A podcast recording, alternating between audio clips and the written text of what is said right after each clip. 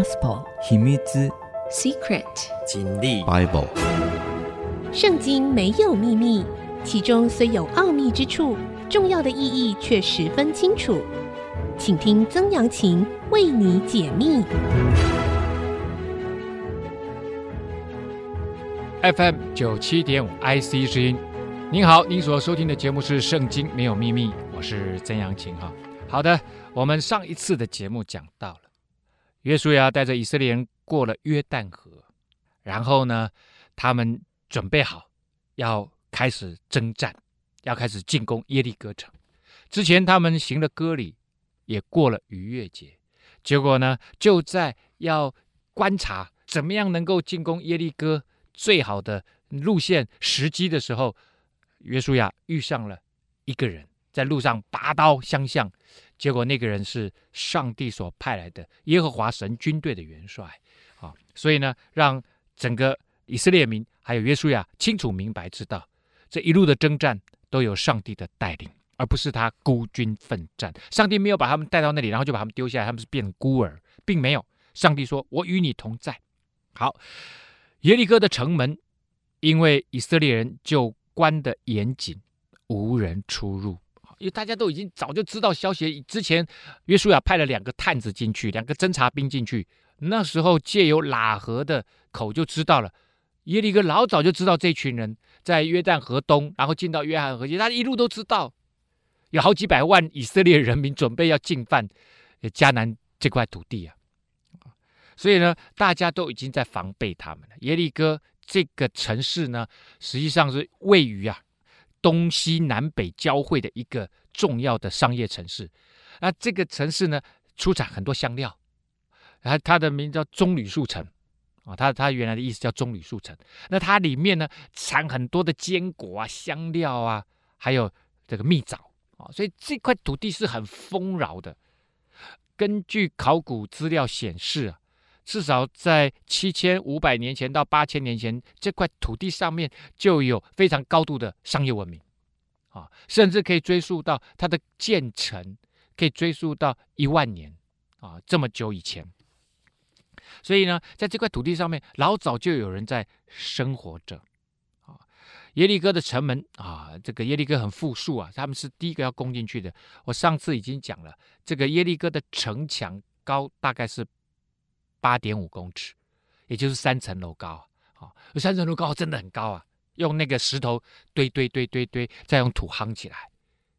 而且呢，城墙厚达六公尺，所以呢，士兵就可以站在城墙上面对付要来进犯的敌军呐、这时候呢，耶和华就晓諭约书亚说：“看呐，我已经把耶利哥和耶利哥的王，并大能的勇士都交在。”你手里了。上帝说：“你看这个城市，但是其实对以色列人来讲，他们看到的这个城市是又高又大。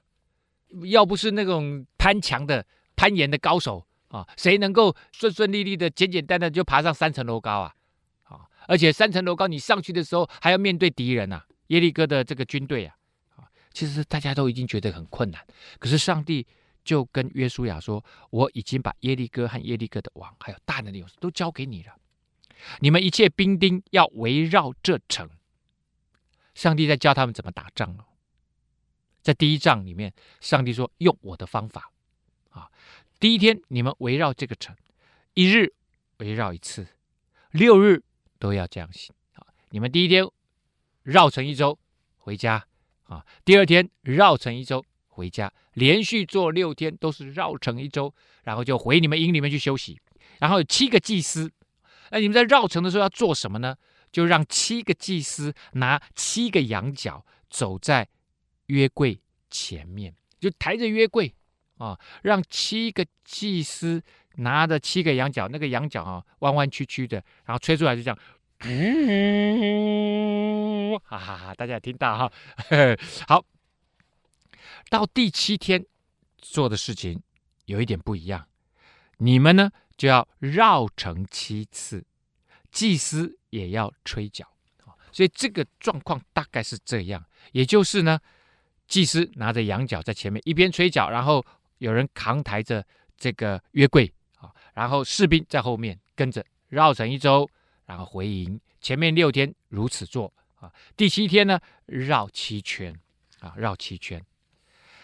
他们吹的角声要拖得长长的，呜，好，不是吹短短的，是吹得很长。然后呢，士兵们，你们都听见了角声，众百姓就要大声呼喊。这是第七天，绕了七圈以后，大声的呼喊。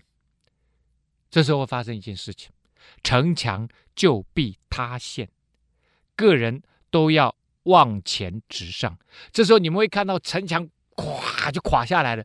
这时候因为城墙垮下来，这都是石头泥土做的嘛，那垮下来以后就会变成斜坡嘛，你们就从斜坡上去攻进城里面去，个人都要往前直上。嫩的儿子约书亚就招了祭司来，对他们说：“你们抬起约柜来，要有七个祭司拿七个羊角走在耶和华的约柜前面，重复一次上帝的命令。然后又对百姓说：你们跟在后面前去绕城，带兵器的。”要走在耶和华的约柜前面啊，还保护约约上帝的约柜啊，保护上。不是所有的士兵都带兵器啊，这不跟我们今天打仗的概念不一样。通常只有那个武艺高强的啊，这个将军呐、啊，或者是高阶的军官、啊、才有武器啊。以色列人后来他们立了王扫罗王啊，他们在打仗的时候真正有那个。铁做的武器，像刀子一样铁做的武器，也只有扫罗王跟他儿子两个人有而已啊，其他人都没有啊。所以呢，约书亚就说：“有兵器的在前面保护约柜，往前走。”所以呢，约书亚讲完的话以后呢，祭司就拿着羊角在前面走，约柜就在后面跟着在后面走。然后他有一些有拿这个武器的高阶的军官啊，就保护着这个约柜，然后后边的士兵就跟着跟在后面绕城。这个耶利哥呢，位置啊，我们之前讲过了，它大概就是在约旦河过了约旦河哈、大概八公里的地方就可以到达耶利哥。那耶利哥往西南的方向倾斜啊的这个角度啦，其实它是一直上坡，哦，虽然是往西南往往西南角，可是它是一直上坡，一直上坡，大概走三十公里就可以到达耶路撒冷。啊，就给他，所以这个位置大概就是这样而已哈。好了，这时候带兵器的就走在吹角的祭司前面，后队随着约柜，祭司一面走就一面吹呀、啊，然后部队就跟着。哈，约书亚就吩咐百姓说：这时候你们不可呼喊，前面六天不要呼喊，不可出声，连一句话也不可出你们的口。等到我们我吩咐你们呼喊的时候，那时才可以呼喊。啊，好了，那就这样子呢。他们是耶和华的约柜绕城，把城绕了一次，众人就回到营里面去住宿休息了。好了，这时候我们看到了，他们其实跟我们想象中的战争不太一样。在这第一次进迦南地的重要战役里面，他们使用的进攻方式完全按照上帝的方式。什么方式呢？就是。祭司带着约柜，用羊角，羊角吹那个呜的声音，其实是代表进攻跟得胜，啊，进攻跟得胜。然后人民其实只要跟着祭司，然后绕城就可以了。我们休息一下，稍后回来。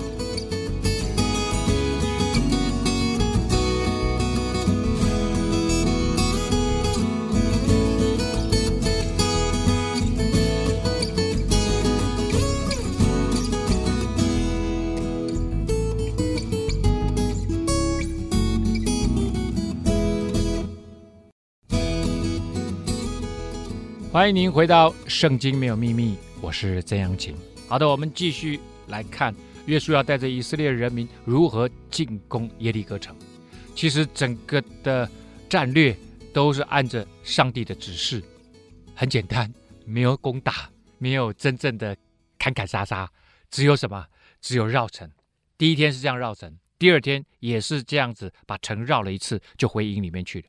前面六天都是这样，到了第七天一大清早黎明的时候，他们就起来了，照样绕城七次，唯独这日把城绕了七次。那我们就在想，如果我是耶利哥里面的居民，跟呃士兵，跟这个王，我看到以色列人在干这个事情，我一定会觉得很奇怪。哦，那当然，那个祭司吹那个角，啊，那祭司又穿着祭司的衣服啊，然后又有约柜，我当然会知道说，哎呦，这个好像在做法一样啊，就是这个一定跟宗教有关呐，这是某种。仪式，他们一定心里面就想说他们在干嘛？他们以为这样就能够把城攻下来。我们的城这么高大，在这个迦南地区赫赫有名的耶利哥城，哪里怕你们在这样做法？不过呢，看到以色列的居民这么多，以色列的部队这么强大，他们心里面一定感到很害怕。到了第七次祭司吹角的时候，约书亚就吩咐百姓说：“呼喊吧，因为耶和华已经把这城交给你们了。”有很多的歌都用耶利哥作为主题呀、啊，以耶利哥战役作为主题，就是代表上帝的征战、上帝的得胜这样子。哇，那的百姓就哇，这个军队就哇，就大声呼喊了。然后呢，这城和其中所有的都要在耶和华面前毁灭，只有妓女喇合与他家中所有的可以存活，因为他隐藏了我们所打发的使者。他说。攻进去，那个城墙会倒塌下来。你们冲进去，把所有城里面的都给他毁灭了。但是记得，因为喇合当时相信上帝，而且呢，保护了我们的侦察兵啊，所以我们呢跟他立了约，保护他们全家。所以呢，你们士兵们务要谨慎，不可取那当灭的物。恐怕你们取了当灭的物以后，就连累了以色列的全营，使全营受咒诅。因为我们是一支军队，我们是属上帝的军队，所以不可以有任何人在这件事情上面，因为贪婪的关系犯了罪。因为我们是一体的，我们是一支军队，所以有一个人犯罪就会连累我们所有人。大家一定要小心啊！唯有金子、银子和铜铁的器皿都要归耶和华为圣，必入耶和华的。贵重啊！记着啊，你们拿到那些金属的，还有贵金属、金子、银子啊，还有铜铁这些东西，拿来放在什么？放在祭司这里，要归给耶和华，放在府库当中。其实这件事情很有意思哈、我们既然又看到了喇合这个家族哈、这个喇合是个妓女。之前为什么这两个侦察兵会住到他们家里面呢？因为他们家是开放的嘛。闪进去以后，喇合一看。你们跟因为可能长得样子也不太一样啊，然后就嘘，哎，结果呢，喇合就上次我们知道，他就讲出他的心声。他说：“哇，你们太壮太强大了，那个上帝带领你们出埃及，红海分开，哦，各样的神迹我们都听到了，大家都很害怕你们。他的意思也表明得很清楚，我也愿意投靠你们的上帝。如果你们攻进来的时候，记住保护我们全家。当然我，我我相信以色列人是保护他们全家。可是我特别看到喇合的时候，我又想到了。”上帝给这个妓女，因着她的信心，完全翻转她的生命。我们说，上帝看人的时候，其实不只是看到你面前的这个人，他还看到从你生命当中出来的人。所以你知道吗？在耶稣的家谱里面，在马太福音呐、啊，马太福音呢，一开始就写了耶稣的家谱。耶稣的家谱呢，喇合她后来嫁给一位先生叫撒门，撒。就是撒种的撒，门门口的门，嫁给撒门，然后他们生了一个孩子叫波阿斯。这个波阿斯呢，生了一个孩子叫厄贝德。厄贝德生了一个孩子叫耶西，耶西就是大卫王的爸爸，也就是以色列最伟大的王大卫王，其实是从喇合出来。那大卫王在旧约圣经里面，他有一个非常重要的属灵的意义，除了他是唯一被称为合神心意的人之外，很重要的一个属灵的意义，就是他是耶稣基督的祖先。后来从大卫王生出了耶稣基督这个支派啊。所以，哎，喇合一个妓女，被大家都看不起的妓女，在明朝的一篇小说讲妓女的。杜十娘怒沉百宝箱啊，这个杜十娘呢，跟她的相好的啊，后来呢，她替自己赎身，拿钱给这个相好的啊，然后呢，叫他去跟老鸨给他赎身哈，赎了身以后呢，要跟他回家。结果后来发现，这个男主角很怕，很怕他的父母亲不接纳他啊。而在路上，由于遇遇遇上了另外一个纨绔子弟，就觊觎杜十娘的美貌，所以呢，就出了一个价钱啊，想要让这个男师啊啊，就是因为这个男师他他他就很怕他爸爸妈妈不接纳他嘛。然后呢，他就说：“那我我给你一笔钱，你把杜十娘让给我，这样不就是一举两得了吗？你也解决了你爸爸妈妈不会接纳他的问题，就确实嘛。一个去科考的年轻人，你不好好科考，你带了一个科考没考好，还带了一个这个妓女回家，那这件事情如果在唐代也就算了。唐代的这个读书人很喜欢跟妓女有一些交往的文化，可是明朝没有，明朝是讲礼教的。”所以呢，很奇怪的是啊，当杜十娘是北京第一名妓的那个时候，大家都不在乎她是妓女，大家都要跟她交朋友，大家都要来这个地方跟她有互动交往。可是，一旦她不再是妓女的时候，那她从良了嘛？可是呢，大家只记得她是一个妓女。大家都没有想到说，她是一个愿意改变她自己身份。愿意从以往的那个不好的生活当中走出来，重新开始。他甚至跟男主角讲说：“如果你父母亲真的不接纳，我们可以慢慢来，我们可以住在外面啊，租一段时间啊。也许我们都有了小孩，建立了家庭以后，爸爸妈妈可以接纳。可是这个男生就是没有担当啊，口袋也没钱，他也不知道外来该怎么办。他，但是他不知道杜十娘有百宝箱啊啊！我所以为什么后来杜十娘怒成百宝箱，就是因为当他发现了。”他所爱的这位男士，其实是一个没有担当、没有责任感的男人，甚至想把他卖了。他真的很伤心，所以就在船上怎么样，把那个百宝箱丢掉，说：“其实我有这么多钱，我们再过十辈子都没问题。但是你这个男人，为了那一点点钱，竟然把我卖掉。”所以我在想说，这个妓女，妓女其实在所有的文化里面都是一个被人家轻贱的对象，但是在上帝眼里面。他不管你是谁，他真的不管你是谁，只要你愿意借着上帝重新开始你的生命，借着上帝的救赎，借着上帝的帮助，上帝甚至能够让喇合这个妓女成为大卫王的，这应该是我看看哈，阿嬷、曾祖父、曾曾祖母，是这个大卫王的曾曾祖母，而且是耶稣基督。成为世界上最重要的一个宗教的创始者，耶稣基督的什么的祖先？哦，这个真的是太奇妙了。上帝是用这样子的方式来看待每一个生命的，而不是我们看每一个人，好像从他的头衔、从他的外表来看这个人。好，我们休息一下，稍后回来。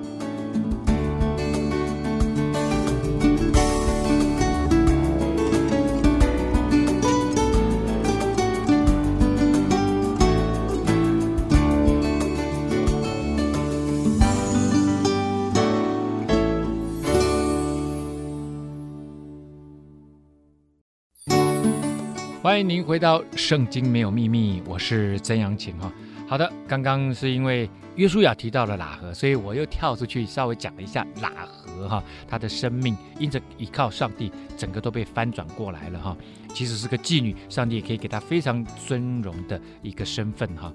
好的，那这个约书亚讲完了啊，就说呢，你还记住啊啊，喇合家你要帮忙一下哈，要要把他们保护好。百姓这时候听到约书亚说：“你们可以呼喊的时候，他们就大声呼喊了。祭司这时候也把角声吹得长长的，呜，百姓就听见角声就大声呼喊啊！所以呢，士兵、百姓大家都一起呼喊，城墙就塌陷了。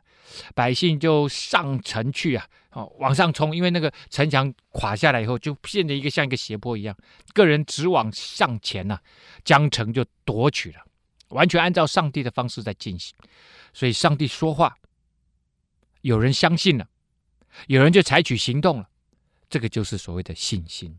信心不仅仅是听了相信，如果没有行动，这个还不是真正的信心。是听到了，而且有行动啊，就像亚伯拉罕，他相信上帝在呼召他，然后他也愿意跟着上帝，他采取行动，跟随上帝，又将城中所有的不拘男女老少，牛羊和驴都用刀杀尽了。这是上帝吩咐他们做的。约书亚吩咐窥探那地的两个人说：“之前的侦察兵啊，那两个侦察兵把他们找来，你们赶快进那妓女的家，照着你们跟他们的约定，你跟他们所起的誓，把那个女人和他们家族所有的人从那里把她带出来。”啊，当探子的两个少年人就进去。把喇合跟他的父母兄弟和他一切所有的，并他一切的亲属家眷都带出来，安置在以色列的营外啊，把他们带出来，那安置好啊。众人就将用火将城和其中所有的都焚烧了，唯有金子、银子和铜铁的器皿都放在耶和华殿的库中啊。那本来说要拿的嘛，说这些东西只要是跟金属有关的。啊，如果是贵重的金属，当然会有其他的用途啊。然后还有其他的都要放在上帝的祭司那里，寄放在那边。约书亚却把妓女喇合与他的父家，并他所有的都救活了，因为他隐藏了约书亚所打发窥探耶利哥的使者，他就住在以色列中，直到今日。这也就是我后来说的，他经过了五代，就生了大卫王。然后再经过好多代好多代，就出生了耶稣基督，就都在这个喇合这个支派里面。好，那很重要的是，其实不仅仅是因为妓女藏了使者，其实真正背后的原因是因为妓女相信上帝，相信上帝是那一位独一的真神呢、当时约书亚叫众人起誓，就说：有兴起重修这耶利哥城的人，当在耶和华面前受咒诅。他立根基的时候必丧长子，安门的时候必丧幼子。所以呢，约书亚当时就毁灭了这个城的时候，他就说：以后谁再重新建造这个城墙跟这个城门啊，他的孩子会受长子跟幼子会受到咒诅。这之后啊，过了很久以后，其实这个咒诅就实现了啊，有人重建这个城墙跟城门啊。耶和华神与约书亚同在。约书亚的声名传遍各地啊！啊，哇！这位大将军带领他们攻下了轰轰烈烈的耶利哥城。大家都知道耶利哥城啊，这是个悠久历史。在这个时间，约书亚带他们冲进去攻打这个耶利哥的时候，耶利哥建成已经五千年了呢。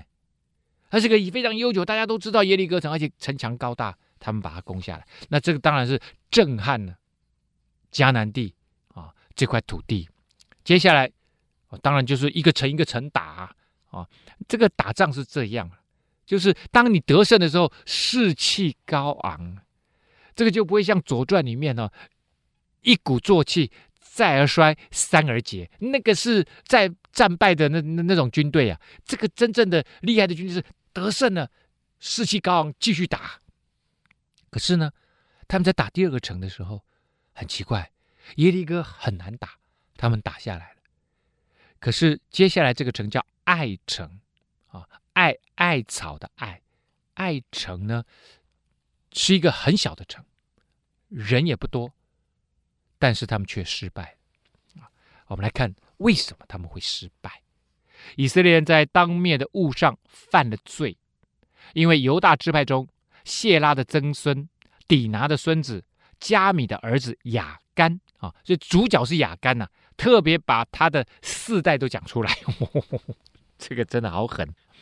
当灭的物啊，他取了当灭的物，他他上帝说不是全部把它灭掉吗？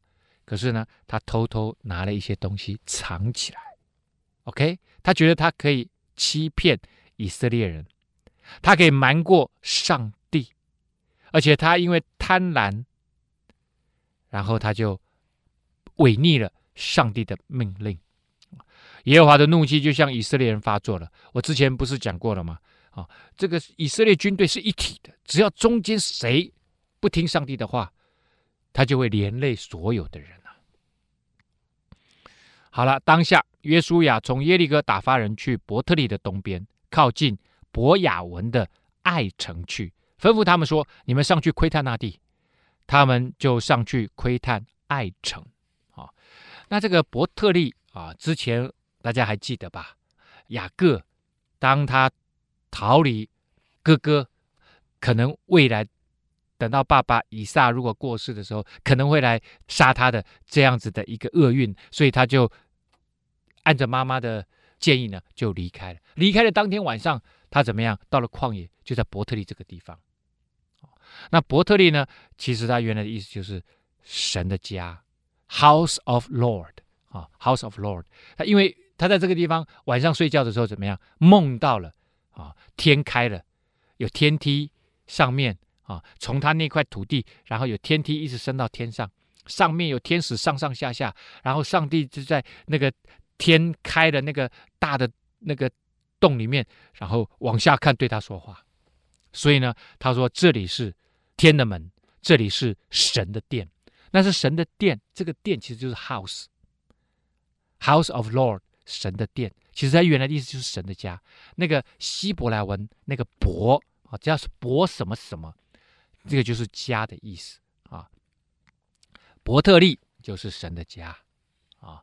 那这伯利恒啊，其实应该就是面包之家啊。这个地方一定烤面包特别好吃啊。啊，好，靠近伯雅文，哎。亲爱的，当你看到伯雅文，你就知道是雅文之家啊。那这个雅文是什么意思呢？哎呀，这跟伯特利就不能比了。雅文的意思就是罪恶、邪恶的意思，所以是邪恶之家啊。好，他就打发人呢。约书亚说：“下一站我们要去艾城，艾城在伯特利东边，伯雅文附近。你们上去侦查侦查艾城。艾城原来的意思就是荒场。”啊，就是这个地方已经荒废的一个荒堆呀，啊，荒堆，它离耶利哥呢大概是二十四公里，二十四公里，离今天的伯特利大概是一点五公里，啊，一点五公里的位置啊，所以他们往耶利哥城推进了二十四公里，来到了艾城，结果他们回到约书亚那里，就对他们说：众民都不用上去，我们只要两三千个人上去就可以攻取艾城，因为艾城是很小的城。而且呢，也不高大，大家不必全部都上去，那里人很少。于是呢，军队当中就有三千人到了那里去，他们觉得两三千人足足有余啊。可是当他们去攻打艾城的时候，竟然从爱城的人面前逃跑，打败了。怎么会呢？究竟发生什么事情？我们休息一下，稍后回来。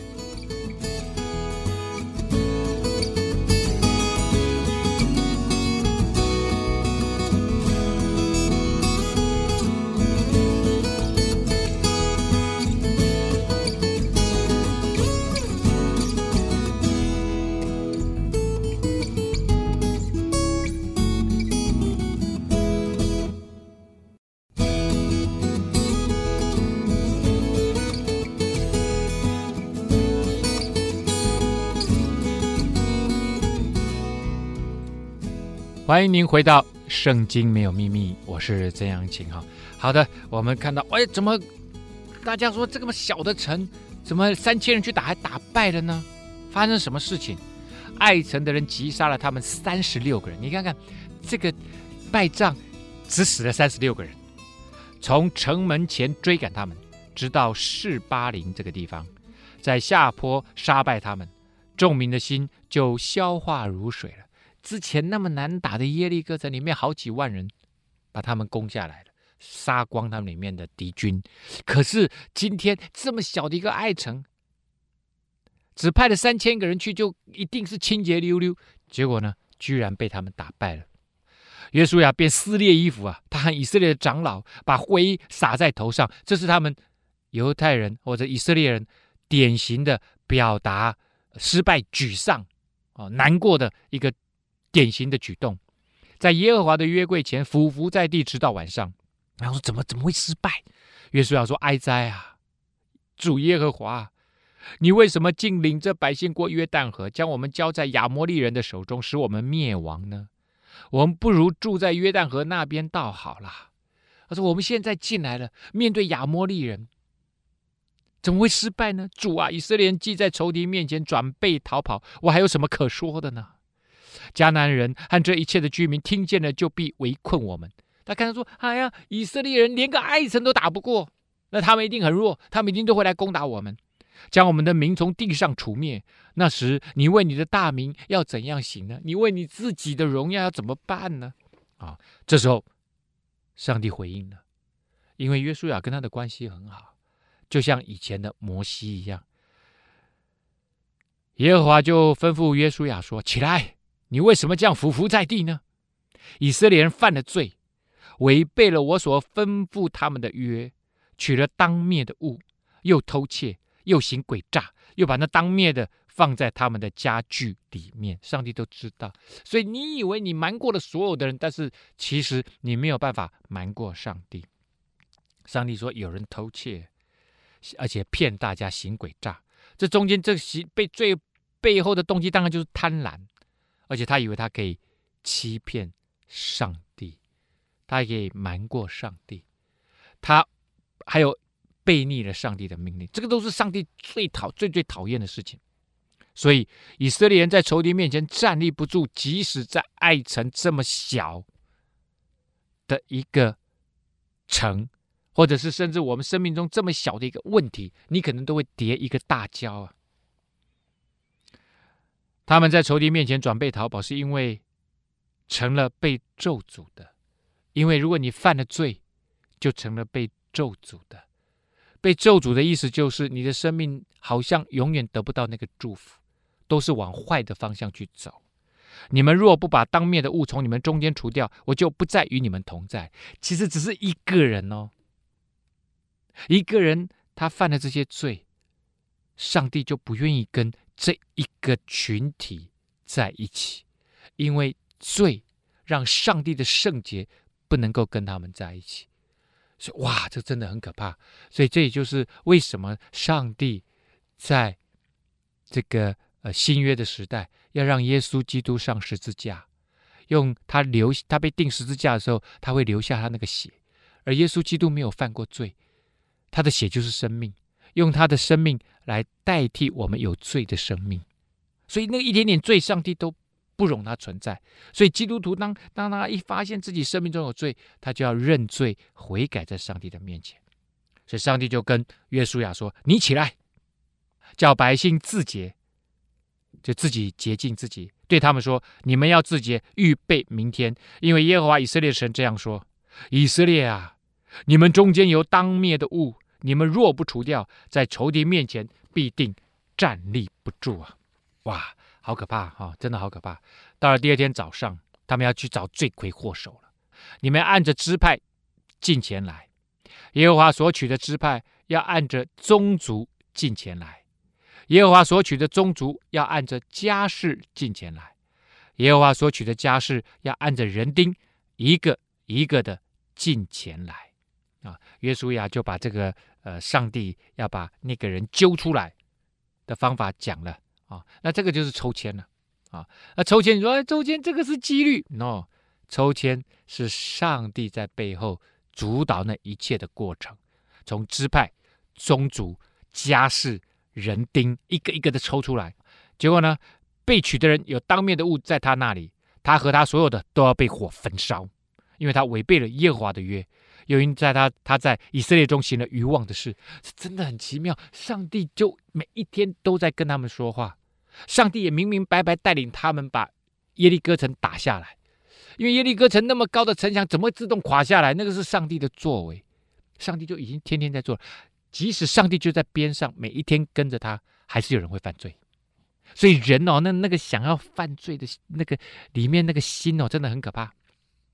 于是约书亚清早起来，使以色列人按着支派前来。结果呢，一抽，第一个是犹大支派，犹太支派就到前面来，再一抽是谢拉的宗族，谢拉的宗族进前来，再一抽，结果呢是沙底这个家世啊，按着人丁一个一个进前来。结果呢，一抽，最后是谢拉的曾孙沙底的孙子加米的儿子雅干。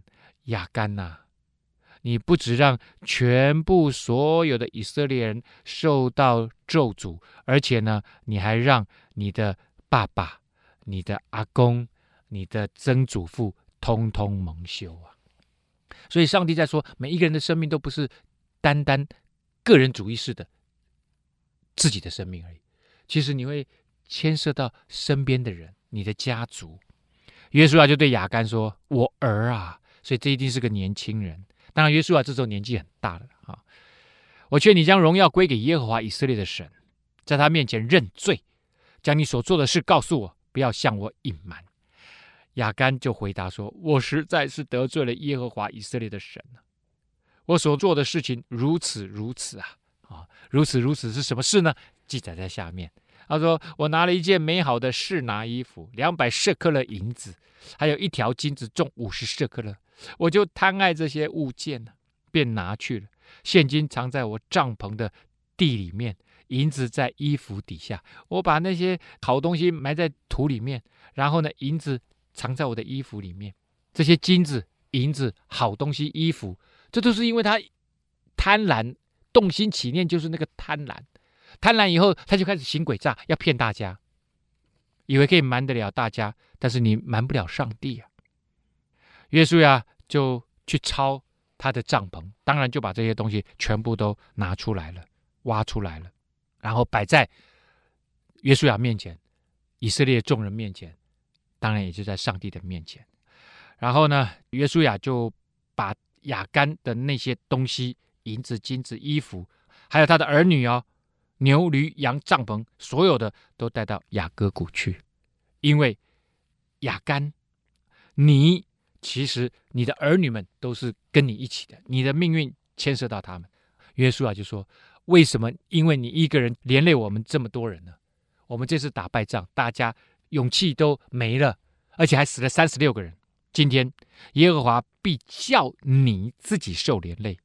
于是以色列众人用石头打死他，把石头扔在上面，用火焚烧他所有的。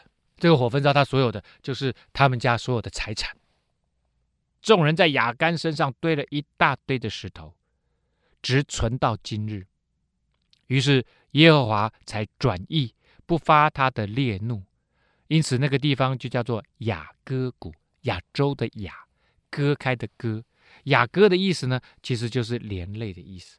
直到今天，他们要做一个这个石头，做一个碑，就是在告诉以色列人，不要因为你犯罪连累别人，尤其说一个人犯罪会连累其他的人，特别在一个群体里面，像军队这么重要的、需要合作的、大家互相照应的这样的群体里面，其实很可能在教会里面也是这样。很可能在家庭里面也是这样。其实一个人如果让你吸毒了，然后你被关到监狱里面去，其实全家都因为这件事情会受苦，会被连累。好，在这个进攻爱城这件事情上面，就有了一个插曲，雅干的插曲。那他们究竟之后再来进攻爱城，还有其他好多的战役，究竟要如何进行？我们今天节目呢，其实已经告一段落了。这个圣经没有秘密，我们下次。再会。